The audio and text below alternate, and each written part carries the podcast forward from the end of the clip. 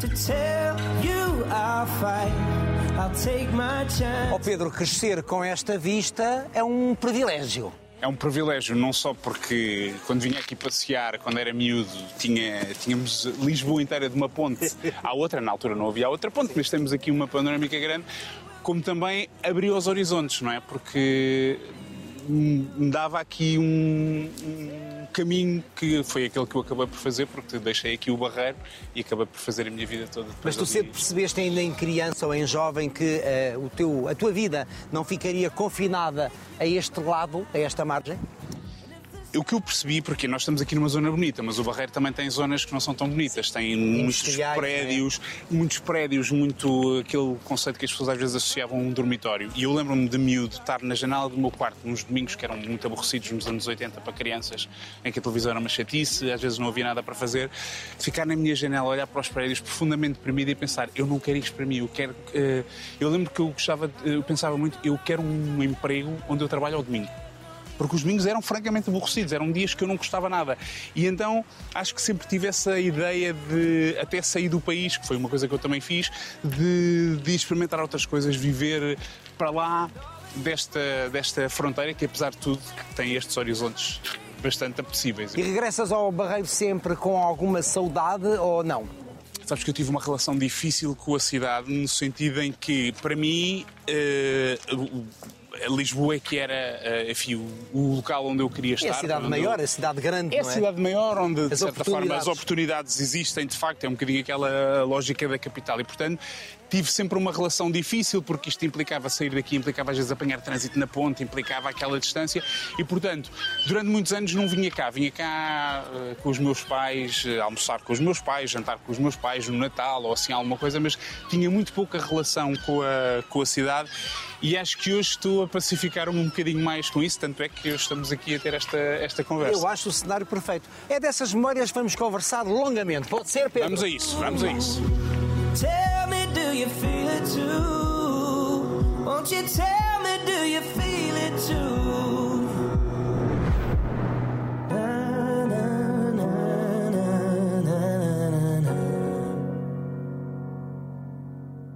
Oh Pedro, já ouvi gaivotas e eu sei que tu não gostas nada de bichinhos com penas. Portanto, esta pode ser uma conversa tensa. Se, eu vou-te dizer, se alguma tiver assim a ideia de pousar aqui, tu vais para o YouTube diretamente, eu nunca mais lá sei. Tu e eu, não é? Infelizmente. Não, tu é que vais. Eu é que vou, eu é que vou. Uh, não, eu tenho um problema de fobia, não sei, não sei explicar de onde é que veio. As pessoas perguntam-me se eu tive alguma vez algum trauma. Que eu saiba, não. Uh, agora, efetivamente, animais com penas vivos, porque as pessoas às vivem com uma pena solta, não me fazem impressão nenhuma, mas agarrada a um bicho que uh, tradicionalmente as usa para, para viver, é uma relação muito tensa, muito difícil e eu é, essa é das poucas vezes em que eu perco de facto o controle uh, absoluto. Porque é um medo irracional, reações. não é? é? Não é um medo, eu gosto de dizer que é uma fobia. Mas é, é medo. Eu prefiro acreditar fobia... que é uma fobia. A fobia é medo irracional. Mas é exatamente isso, é um medo irracional, é as patas, os olhos, o próprio bicho em si, eh, com todo o respeito por quem defende os animais Mas um passarinho é bonito. Uh, numa fotografia, mas eu Já uma galinha eu acho horrível, a galinha uma acho galinha, animal. um peru, uma avestruz, podemos ir por aí fora para, para, a dimensão do pesadelo. Mas mesmo um passarinho é uma coisa que uh, numa fotografia, sim senhor, uh, na mesma sala comigo se calhar vai ser difícil.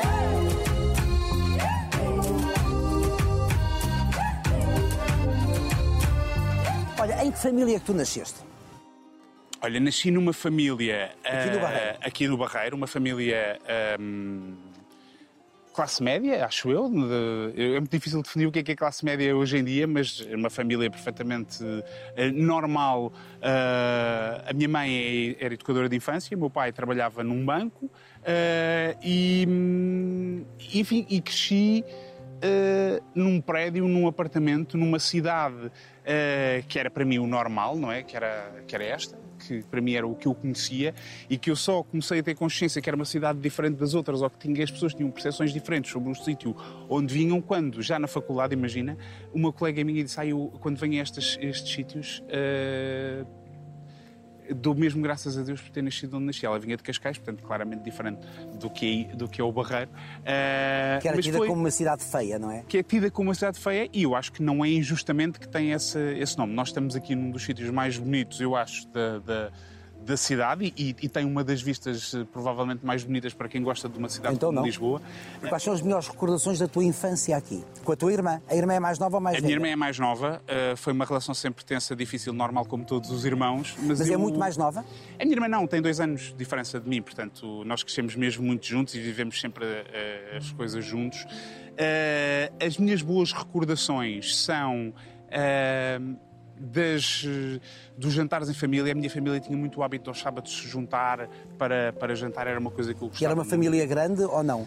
É uma família, sei lá, eu tenho, tenho vários, várias primas, eu era o único rapaz, eu cresci como o único rapaz de uma família relativamente grande, não, não estamos a falar aí de 30 pessoas, mas de- tinha várias primas, é mas eram todas continuas a raparigas. ser o único homem. E continuo exatamente a ser o único homem. Aliás, o meu avô queria imenso ter um neto, fui eu, fui o único neto, porque ele tinha assim um, um certo orgulho do apelido e, portanto, o neto dá sempre essa garantia.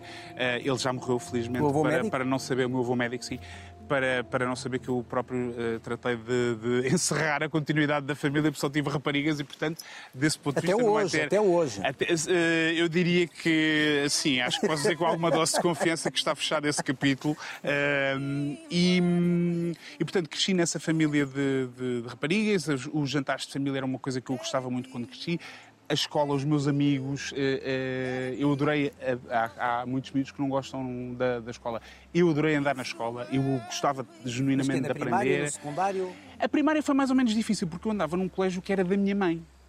E, portanto, eu tinha aquela, hum, aquela, aquela experiência sempre de qualquer coisa que acontecesse de má, mesmo que eu não tivesse necessariamente a culpa, eu era sempre o culpado, que é para não haver a ideia de que eu tinha alguma de Privilégio, algum privilégio, sim. E, portanto, eu apanhava, eu apanhava muito, apanhei muito quando era miúdo, mesmo quando não tinha grande responsabilidade. Portanto, desenvolvi um grande sentido de injustiça que talvez me tenha ajudado a ser aquilo que eu sou hoje, que é eh, jornalista. Não sei, estou agora aqui a fazer esta sessão de terapia contigo, pode ser isso. Let it be, let it be,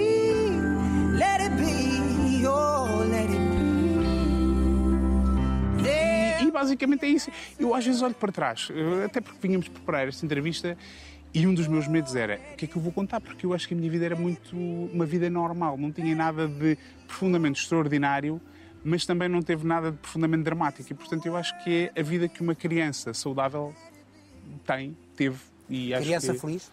Sim, eu diria que sim. Claro que tens eh, momentos de, de profunda infelicidade. Eu estava ali a contar-te há pouco, quando estávamos aqui a conversar, eh, que eu tenho um trauma também. Tinha, agora felizmente isso resolveu-se também fruto das minhas escolhas profissionais, mas tinha um grande trauma com os domingos. Os domingos, para uma criança que cresceu nos anos 80, eram profundamente aborrecidos numa cidade como esta, em que estava tudo fechado, não Nada havia lojas, acontecia. nada acontecia.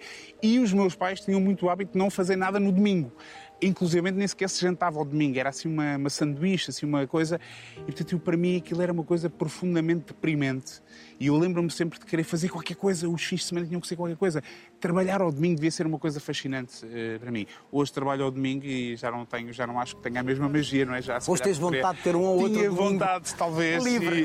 e- Exatamente. Mas talvez amanhã seja domingo no mundo e tudo bata certo nem que por um segundo. Quais são as figuras de referência da tua infância? Hum, já percebi que há aqui um avô que é importante, não é? Os dois avós Os dois são avós. importantes, porque o meu avô materno era um avô muito presente eh, na minha vida ehm, como criança, porque o meu avô, para já era aquele avô típico que tudo o que era eh, um desejo era, um- era uma ordem de comando, não é? Não é que eu fosse uma criança mimada, mas eh, seguramente ele trabalhava para isso. Depois, havia sempre um ritual de o meu avô todos os domingos ia-nos buscar. Os domingos eram aborrecidos, mas só a partir da tarde. De manhã eram bons. Eh, de nos ir buscar a mim e à minha irmã para nos levar, por exemplo, ao cinema. Nós íamos ao cinema todos os domingos.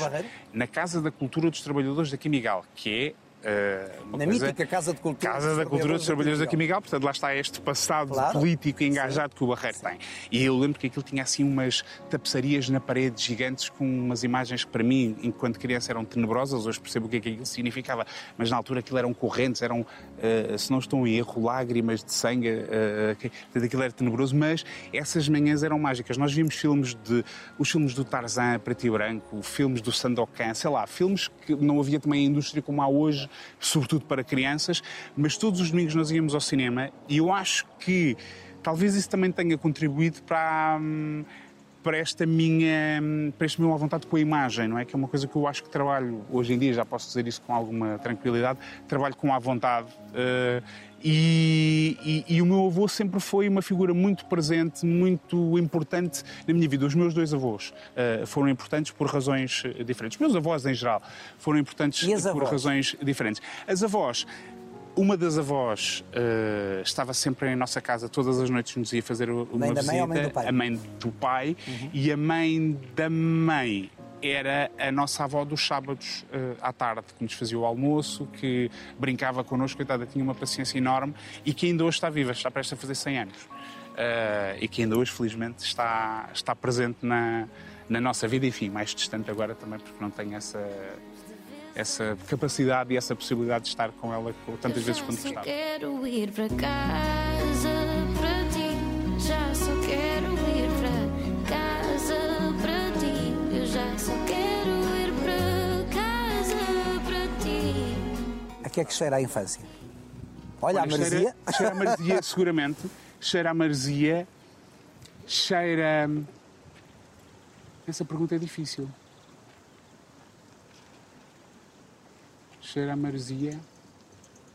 Cheira a, hum, a material escolar. É, uma- é um cheiro bom que eu tenho da minha infância, porque na altura, agora se calhar eh, a coisa acontece menos, mas havia uma altura quando vinhamos do verão, do longo verão de férias, que íamos comprar o material escolar e eu lembro-me que esse era um dos cheiros que ainda hoje me traz boas memórias de, de dois ou três dias em que íamos para uma papelaria escolher o material escolar. Aquele cheira a coisas novas, cheira a pinheiro de Natal, de, Sim, sim. De verdadeiro, Sim, sim, ao que, que é verdadeiro. um cheiro que as minhas filhas Sim, não conhecem, por exemplo, mas que nós tínhamos lá em casa.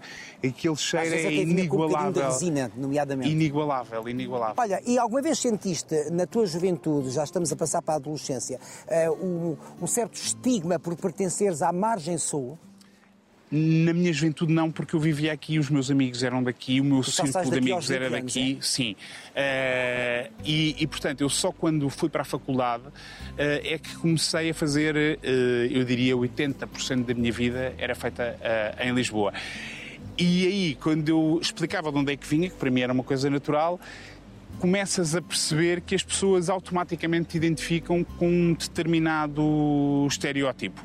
Sendo que eu não correspondia visualmente, que eh, a imagem que, que- com que a pessoa se apresenta também eh, eh, contribui para uma primeira imagem, eu não correspondia exatamente a esse, a esse perfil.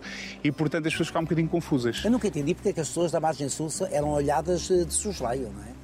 Eu, eu, é assim, eu também não, porque eu cresci aqui, portanto eu conheço a realidade, mas se calhar é a mesma coisa porque é que os franceses olham para os portugueses e têm ali um bocado de uma ideia. Certo, eh, mas é, é preconceito. é preconceito, é seguramente preconceito e há toda uma realidade e uma diversidade de, de- de gente, gente ótima. não é? Sim, eu diria que sim, mas ainda hoje existe.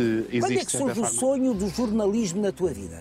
Olha, o sonho do jornalismo eh, nasceu desde muito novo. Eu lembro-me numa visita de estudo que fiz, eu estou a apontar para ali porque a minha escola, eh, onde eu andei durante muitos anos, ficou, ficava para ali. Nós fomos fazer uma visita de estudo a um jornal que era o Jornal A Capital. E eh, eu lembro-me de ir nessa visita de estudo e para a maioria dos meus colegas aquilo era uma visita de estudo como outra qualquer, para mim aquilo era verdadeiramente fascinante. E estamos a falar de uma época eh, que hoje já não, nem sequer faz sentido. Havia aquelas maquetes para a impressão da- das páginas, olhar para as rotativas.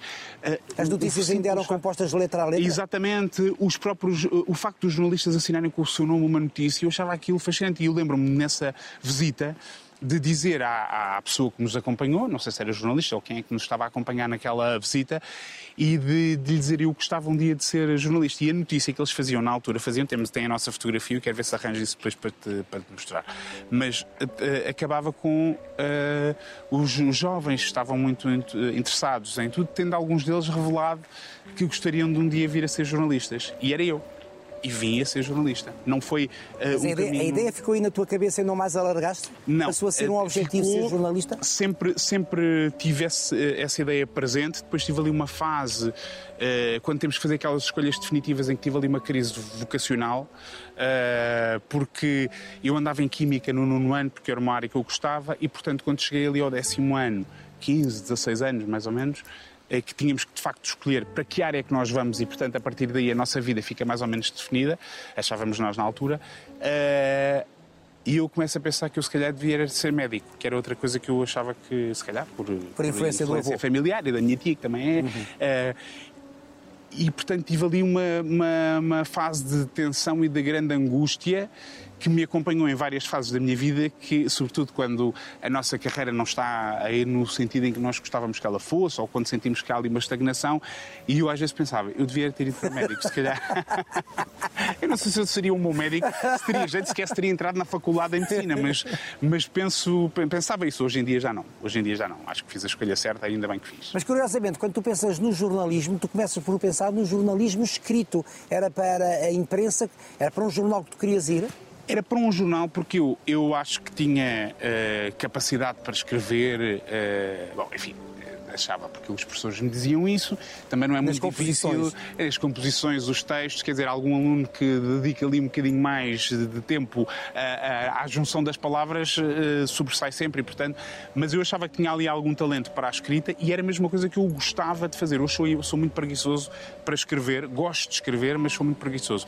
Mas achava que ia ser um jornalista de, de jornal, de, de fazer textos, ter o meu nome ali a assinar e impresso, era uma coisa que eu achava, achava notável. E digo-te uma coisa: o jornalismo escrito tem vantagens que a televisão, que é o meio onde eu ah, fiz 90% da minha vida profissional, ahm, tem vantagens que a televisão não tem. Sobretudo, eh, esta possibilidade de nós descrevermos com detalhe e com alguma arte aquilo que nós estamos a ver é mais fácil de fazer quando, quando estás. eh, E que imagem que tu tinhas, que imagem é que o jovem tinha do jornalismo?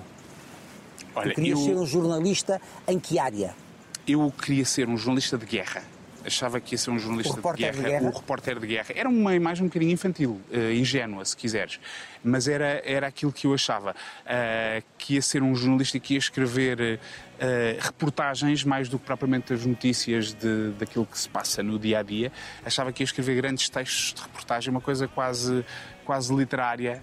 eh, e que, Há e que peças ter- literárias no jornalismo. não, completamente. Quer dizer, há- há- literário. exatamente. E, portanto, eu achava que era nessa linha que eu iria eh, fazer a minha vida, eh, mas não fiz. Toda a gente diz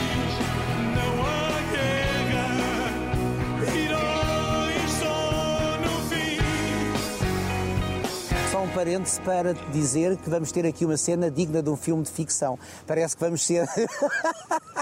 Todos os extraterrestres que estão a invadir a Terra agora, neste Tem momento. muita graça, não é? Vão passar por aqui. Nós estávamos a Os vê-los apanhadores aqui. da Meixa. Estávamos a vê-los eles muito longe ali no mar e estávamos a ficar Estão um aqui bocadinho quase em cima de aflitos. nós. Vou fazer aqui. E quando, e quando tu vais para o jornalismo, essa, essa ideia quase romântica também do jornalismo eh, desvaneceu ou não? Completamente. A minha entrada na faculdade foi assim um corte com a realidade, porque havia uma carga mítica até da entrada na faculdade, que eu lembro-me de estar na escola secundária, eu era bom aluno, eu fui sempre francamente bom aluno, não é que fosse muito eh, estudioso, que eu nunca, tinha, nunca tive muita muita paciência para, para ficar ali a, Mas a absorvias estudar, o que- mas absorvia, na absorvia aula. eh, eh, na medida certa do que era necessário e, e- toda a gente dizia, não, mas agora há faculdade e portanto na minha cabeça eu achava que quando eu entrasse na faculdade ia passar ali quatro anos de reclusão, portanto ia estar num mosteiro académico, não é? E quando chego lá, aquilo para mim foi uma desilusão porque eu pensei, eu posso eh, fazer isto tranquilamente, sem grande stress. Eh, também não quero ter a melhor nota do curso, e não tive, claramente. Eh, ao contrário, por exemplo, da Sandra Felgueiras, que era uma excelente aluna com quem eu trabalho hoje. Ela era uma ótima aluna, aquela que ficava na frente e que fazia perguntas e que eu não era nada disso, eu era mais Era tua baldas. colega? A Sandra Felgueiras estudou comigo, nós fomos amigos é desde o tempo isso é da, da curioso, faculdade. portanto. Nós conhecemos exatamente Esta no mesmo dupla, ano esta dupla cimentou-se aí, não é? cimentou-se aí, eh, encontramos aí, fazíamos parte do mesmo grupo de amigos, embora desde sempre fôssemos pessoas bastante diferentes, até por causa disto, da dedicação à vida académica, Ahm, e depois cruzámos várias vezes ao longo da vida, no- profissionalmente, e, e a nível pessoal mantivemos sempre esta, esta relação. Mas pronto, mas dizia-te eu que na faculdade Uh, percebi que aquilo não era exatamente aquilo que eu imaginava que viesse a ser e, e o que eu queria rapidamente era entrar no mercado de trabalho, era, era perceber como é que se fazia aquela profissão com que eu sonhava já e afinal entras anos. por onde? Entras pela RTP? Entro pela RTP porquê? Porque Ainda lá ficas um, ainda anos. fico, ainda fico quase 10 anos na RTP. Eu ah, ah, há pouco dizia-te, quando olhávamos aqui para este nosso horizonte, que quer dizer que não é fechado, que é Não, aberto é e que tem aqui um horizonte rasgado, que era uma coisa que eu desde sempre pensei que eh, eu não queria ficar aqui. Eu tenho muitos amigos que ainda hoje moram aqui, vivem aqui, adoram esta, esta cidade. E uma das coisas que eu quis fazer foi experimentar viver, viver fora do país. Então, quando acabei a faculdade, inscrevi-me num programa de estágios internacionais e é nesse programa que eles me colocam a fazer um estágio primeiro em Portugal, durante umas semanas, na RTP. E esse é o meu primeiro contacto com a televisão, que era uma coisa que eu não uh, tinha de todo nos meus planos. Eu achava que não tinha jeito nenhum. As experiências que tinha tido na faculdade nessa área tinham corrido todas pessimamente. E, e entro na RTP e depois a pessoa tem que, tem que se desenrascar, tem que começar a sobreviver, porque basicamente um estagiário é, é irrelevante naquela estrutura. E portanto, ou tu fazes qualquer coisa que se destaque e as pessoas começam a reparar em ti, ou então morres e desapareces. E portanto, foi a partir daí que eu comecei a fazer a minha vida eh, mais virada para a televisão. Depois fui lá para fora, para o estrangeiro, para a França, onde tive um ano e meio a trabalhar na televisão. E depois, a partir daí, foi. Onde, em Paris? Em, em Lyon. Em Lyon. Eu fui colocado eh, neste programa de estágios, tinha sido colocado na CNN em Londres. Portanto, imaginas, era, era a coisa mais espetacular que me tinha acontecido na vida, mas antes de ir para lá eles mudaram-me os planos e, e mandaram-me para Lyon, para, para a Euronews, que não era exatamente a mesma coisa, mas eu nunca tive grande dificuldade de adaptação e, portanto, fui, eu queria era, sobretudo, Que viver... impacto é que num jovem, que impacto é que num jovem tem esse ganhar de mundo? para mim tem, eh, tem todo o, toda a vantagem possível uh, saís da tua zona de conforto e saís da tua zona de conforto a, a nível extremo. Enfim, estava em França, não estava propriamente no meio da China, mas, mas a, a verdade é que não tens o pai e a mãe, não tens a família ali ao lado, estás num país onde a cultura é diferente, as pessoas falam outra língua, onde se te acontecer alguma coisa és tu que tens que desenrascar sozinho. Uh, e eu era menino da mamã, portanto eu tinha tudo, a minha vida foi ser muito confortável até esse momento em que eu tinha que alugar uma casa, lavar a roupa, passar a ferro.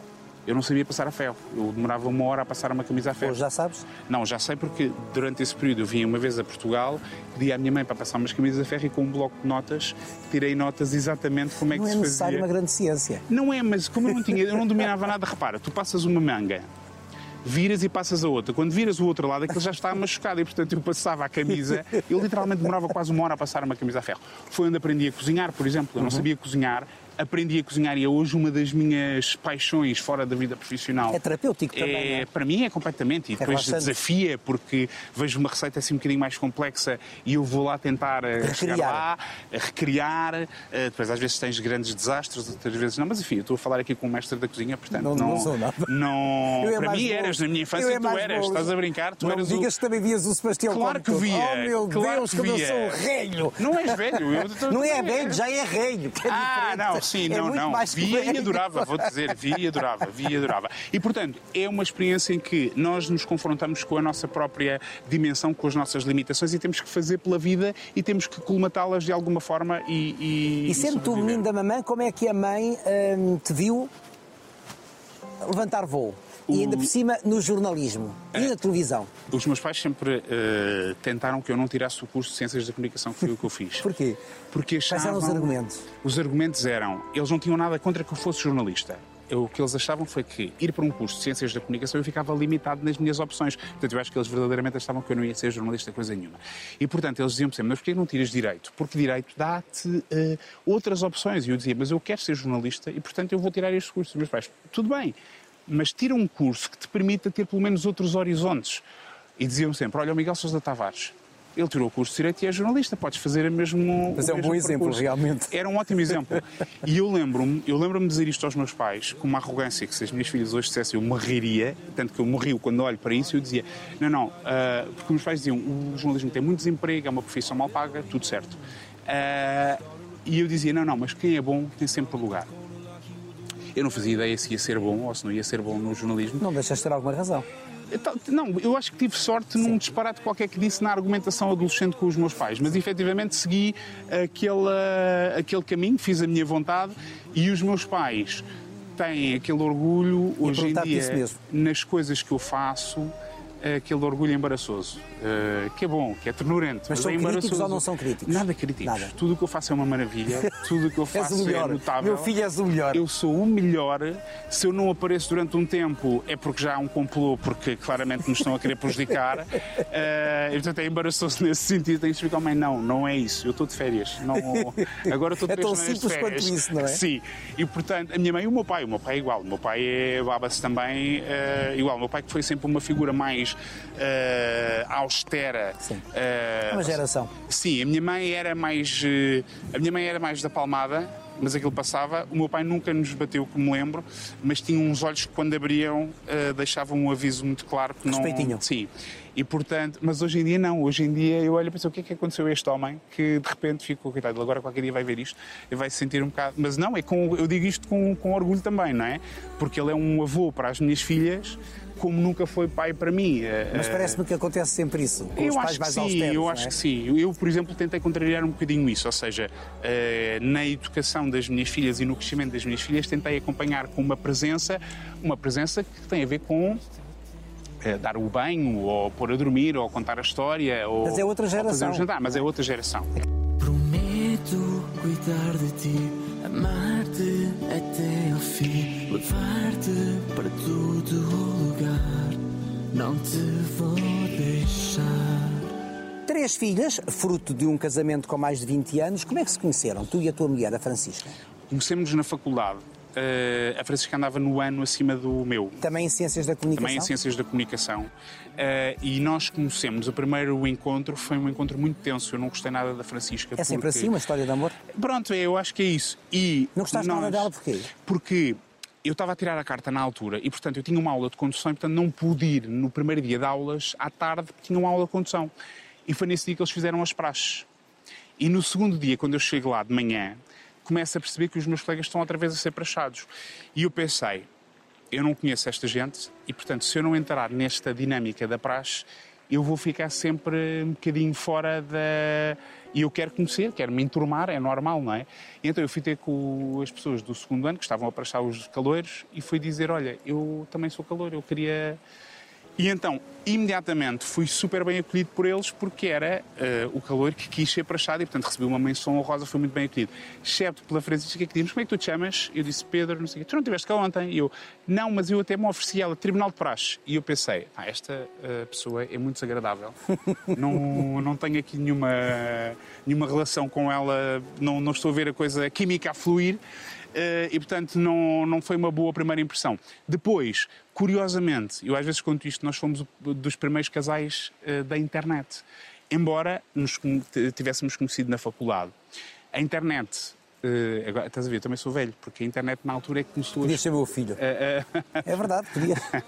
mas a internet começou a aparecer em força nessa altura. Havia até uh, cibercafés, que é uma Sim, coisa sim. que hoje em dia não, não faz sentido, mas havia cibercafés. E eu tive a sorte de ter internet, os meus pais aderiram logo, e eu tinha internet, mas mais ninguém tinha internet. A Francisca tinha internet. E, portanto, o que é que nós fazíamos?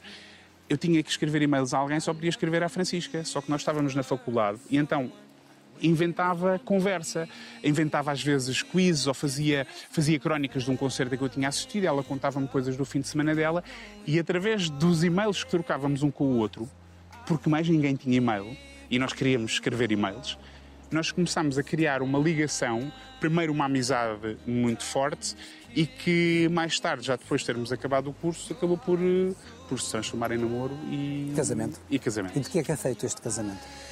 Olha, é feito de duas personalidades eh, fortes que, que chocam E muito. distintas? Eh, muito distintas, mas nós somos muito distintos em algumas coisas, mas ao mesmo tempo que é o que nós às vezes explicamos às nossas filhas. Nós discutimos muito com o outro e que não sei o quê, e elas às vezes ficam assim um bocadinho assustadas, que é normal, e nós temos, mas vocês não se preocupem, isto é só porque nós queremos ganhar os dois. E, e portanto, argumentamos muito, mas partilhamos um conjunto de valores e de, e de perspectivas de vida e de e até na, na- na forma como educamos as nossas filhas, que é absolutamente comum. Eu gosto mais das coisas, eu sou o adepto das novidades e das coisas novas que surgem. A Francisca é mais o género, porque é que eles inventaram isto se estava tão bem assim? Eh, É mais conservador? ela é mais conservadora, eu sou um bocadinho mais liberal de- de- em relação a tudo e mas ao mesmo tempo temos eh, o nosso eh, coração eh, é igual. And I need you to know that we're falling so fast. We're falling like the stars, falling in love. Três filhas. A Frederica? Que idade tem a A Frederica? Frederica vai fazer 18 anos agora. Ah, é mais velha? É mais velha. Depois temos. A Assunção, que vai fazer 15, que agora estivemos em Paris, vimos um Estiveram, na, Botticelli. estiveram na, na Disneylandia. Estivemos na Disneylandia, mas não só, também, também fomos à própria Mas a cidade. Disneylandia é muito divertida para nós mais adultos. Foi divertidíssimo e nós, mas eh, se queria um só contar isto, fomos ver um Botticelli e ainda hoje a Assunção lembra-se, uma vez que estivemos, ainda durante a pandemia, estivemos num programa onde tu também estavas e tu lhe disseste que ela tinha uma cara de Botticelli É, e nós estivemos a ver E e, estivemos tem? a falar de ti. Não, e, e eu estava a ver e estava a dizer. Eu percebo perfeitamente porque, só para tu teres a ideia, vês como é que Engraçado. nós estávamos no Louvre a falar eh, de, uma, de uma expressão que tu usaste e a mostrar, e estava a mostrar a Assunção e se ela se identificava, e ela própria se identificou um bocadinho ali. E falta aqui ela- a mais nova. e a mais é nova, que que é a Isabel, que fez 10 anos agora, e que, portanto esta visita a Paris e 10, à Disney 15, 18. foi, foi, foi o presente de aniversário dela, e então fomos todos em família. Quais são os teus medos enquanto pai em relação a elas? Olha, isto é muito básico, mas o meu medo, eu uma vez li uma coisa que era: os filhos são um grande potencial de infelicidade para os pais. E a, e a- e a frase é crua e é, é horrível, mas é uma frase muito verdadeira, que é. ah,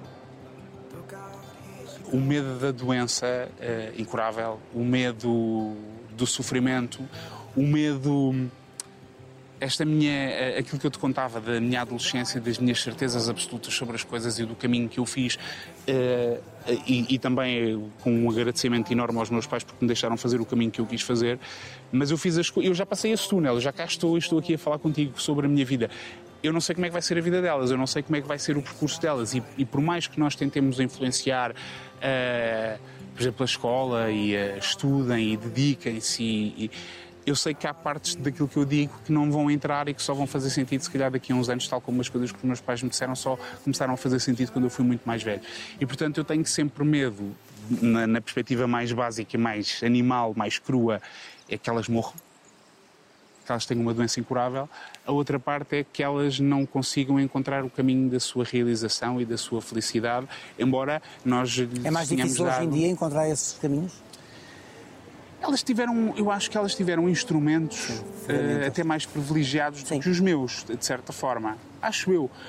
Mas não tenho a certeza de que elas tenham essa consciência e que elas os rentabilizem, porque isso também depende muito da, da, da vontade de cada um.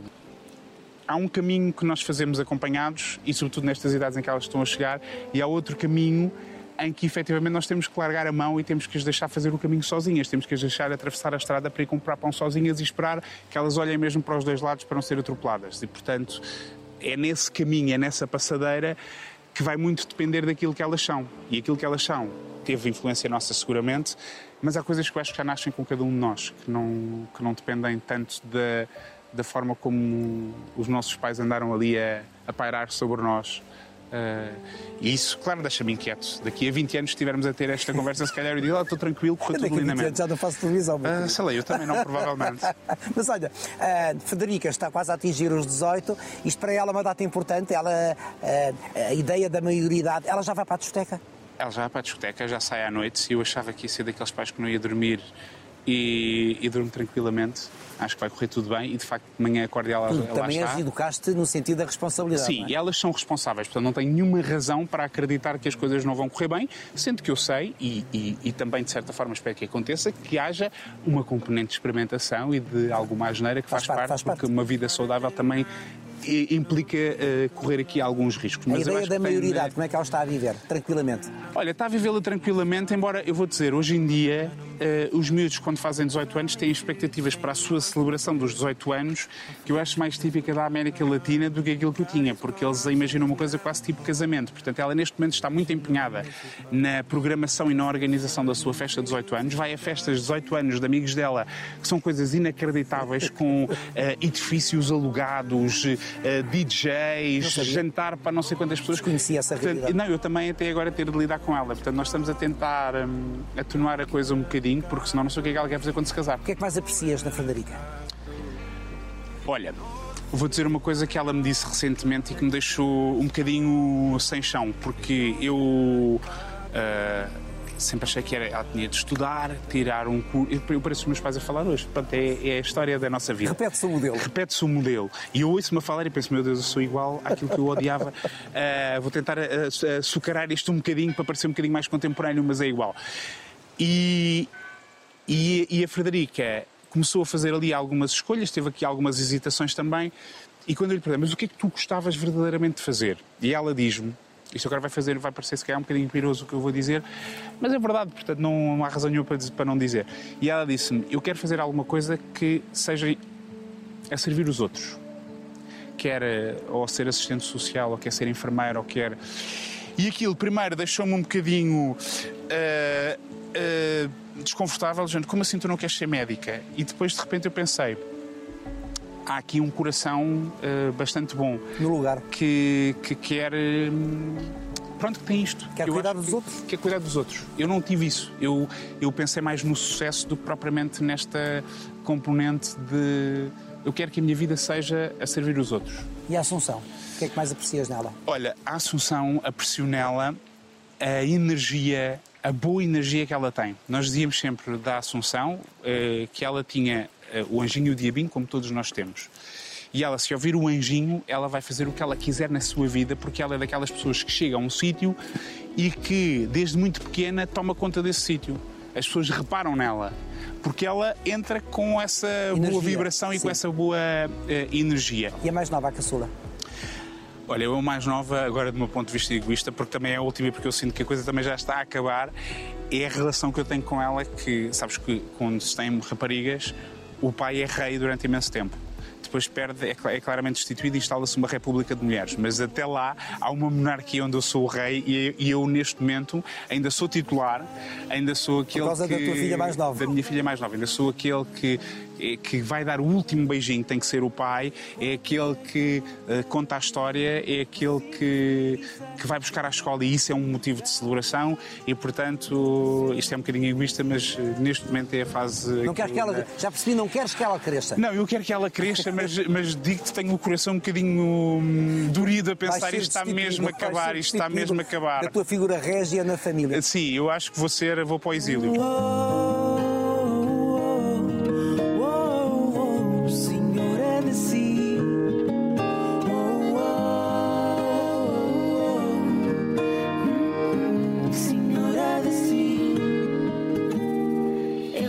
Um jornalista de sucesso. Aliás, tu és uma figura muito carismática, nunca te disse, mas a tua figura é carismática, é empática, é simpático também, portanto, tens tudo. Eu vou dizer uma coisa. Eh, eu hoje, sobretudo aquilo que estou a fazer, que é, para mim é uma coisa que surgiu de uma forma muito surpreendente. O Jornal Nacional. Eu- o Jornal Nacional, quer dizer, eu, eu vou dizer, eu nunca na minha vida, quando. Eu nunca fui muito fazer planos de eu, eh, quando tiver 30 anos, quero estar a fazer isto, ou quando tiver eh, 40. Sempre fui muito pelo. Quando aparecia um desafio, eu eh, não sou de decisões rápidas, levo o meu tempo de reflexão, mas quando tomo uma decisão, se- vivo confortável com ela porque sinto que há ali qualquer coisa que me está a levar para esse caminho. Eh, dito isto, eh, há coisas muito surpreendentes que aconteceram na minha vida, portanto, eu acho que o mérito não foi todo meu, acho que tive muita sorte e, é- e eu vivo muito com a sensação de que eh, tudo aquilo que me tem acontecido. ah, é fruto de uma grande sorte e eu não deixo de acordar todos os dias a agradecer o privilégio que tenho de estar a fazer o que estou a fazer e com a certeza de que de um dia para o outro isto pode acabar. E, portanto, eh, nunca dou nada por garantido, nem sou nada Quando de... se é bom, não se tem sempre lugar. É- Pegando na frase do. Não, eu olho para isso. Eu, eu se calhar daqui a 20 anos eh, posso dizer isso, mas não, não vou dizer isso nunca. Sabes o que é que eu acho? Porque eu já vi muita gente boa que ficou pelo caminho. é verdade, há muita gente boa com um, um potencial enorme por alguma razão ou outra, Por porque... até, até por falta da tal sorte.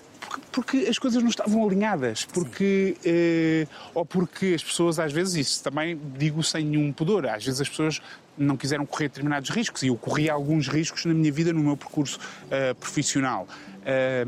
Mas, mas houve gente que ficou pelo caminho. Portanto, eu tenho a certeza de que aquilo que me está a acontecer agora, no momento em que estamos a falar, eu não sei o que é que vai estar a acontecer daqui a seis meses ou daqui a um ano, mas no momento em que estamos a falar, é um privilégio enorme, é uma oportunidade ah, que eu ainda estou assim meio ah, encantado com isto, não é? Encantado no sentido de que sorte que eu estou a ter de ter, ter esta oportunidade, que é uma oportunidade ah, rara e única. Eu espero não fazer a geneira, é isso, eu estou concentrado sempre. É, eu espero não fazer a geneira, espero não desiludir as pessoas, espero conseguir produzir os frutos que quem apostou em mim acha que, que, eu, que eu posso, que eu posso Fazes dar. RTP, fazes SIC, TVI, CNN, ainda passas pelo Observador, portanto, e mantens esse encantamento. Tudo, em todos os lados onde eu passei, mesmo quando eu saí da televisão para ir para o Observador, houve muita gente que, que me perguntou. Eu acho um "Mas o que é que projeto tu-" muito interessante, devo dizer. Mas eu também acho, mas, mas houve muita gente que, que achou tu, tu, tu estás a, a- a- A destruir a tua carreira, tu estás a desperdiçar tudo aquilo que construíste. Eu não achei isso. Eu achei que nós temos que estar a par dos tempos, não é? Eh, Porque se não estivermos, eh, rapidamente somos ultrapassados e eu, eu corro muito esse risco, que às vezes já não tenho paciência para determinadas coisas e tenho que, tenho que me focar nisso. E quando aquilo surgiu, a primeira eh, coisa, eu estava na SIC ainda por cima e, portanto, eu, a primeira coisa que eu pensei foi, eu não vou sair da SIC para ir para um jornal digital, isto não faz sentido. E de repente, quando fui conhecer o projeto, eu pensei, não, isto faz todo o sentido para mim, adorei lá estar, adaptei-me lindamente. Eu tenho uma, uma característica, hoje em dia acho que posso dizer isso com algum conforto, que é eu tenho uma capacidade de adaptação grande. Ou seja, se, este é um- é- se esta é a minha circunstância, eu vou tentar tirar o melhor partido dela porque esta é a minha circunstância. Seja porque eu escolhi isto, e normalmente sou eu que escolho, ou porque aconteceu, porque já não há orçamento, porque já não há, sabes como é que são estas coisas neste meio onde nós vivemos, onde, enfim, eh, muitas vezes temos estes constrangimentos. E, portanto, eu adapto-me facilmente às minhas circunstâncias e adorei cada uma das passagens, cada um dos sítios onde eu estive, guardo sempre boas memórias. Houve erros e houve situações menos eh, felizes, mas, eh, mas tenho aquela capacidade de guardar, sobretudo, de aprender com aquilo que não correu bem, mas guardar as boas memórias e, e olho para trás e gosto muito do percurso que fiz até hoje. E do que estou a fazer agora, então acho, acho Tal encantamento. mesmo, mesmo, mesmo.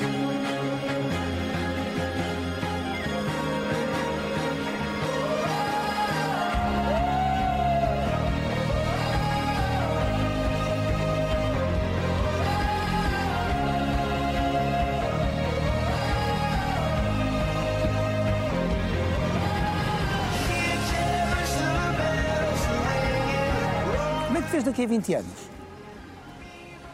Eu não faço esses planos. Olha, Estás planos a longo prazo? Não faço planos a longo prazo, mas, dito isto, eh, fazendo o que estou a fazer agora, eu espero daqui a 20 anos eh, ter construído uma carreira, eh, ter construído um nome, não é pela fama, nem é pelo, pelo reconhecimento, nem é pelas pessoas. Nunca tem vai de cesto. Não, não, não. Sinto orgulho às vezes em algumas coisas que faço. Não vou mentir. Sinto orgulho e digo isto foi bem feito. Mas às vezes, passados uns anos, olho e penso como é que eu cheguei aquilo estava bem feito, aquilo estava uma porcaria. Mas sinto orgulho em algumas coisas que Seu fiz. crítico. Hoje em dia acho que faço bem algumas coisas, mas eu nunca deixei de ter aquela sensação de. Como é que se chama? O, o complexo do impostor ou o síndrome do Ah, impostor. sim, sim, eu, tenho, eu, eu agora estou nessa fase em que acho- eles vão achar que isto é. Eles vão descobrir que isto é tudo uma impostorice. Mas sabes que eu tenho isso muito e dizer, eu hoje, às vezes dá-me um desafio qualquer, sei lá. Não te vou dar nenhum exemplo concreto, mas, eh, mas já me aconteceu recentemente darem-me um desafio e eu pensar, é agora que eles vão perceber que isto é tudo Que eu sou fachada, impostora. Que eu sou um impostor. Eu sinto muito isso. E sabes que eu acho que isso é uma boa ferramenta de trabalho, Eu também porque acho. isso obriga-te a preparar-te mais e a estares no topo da tua, for, da tua forma para não desiludir ninguém. I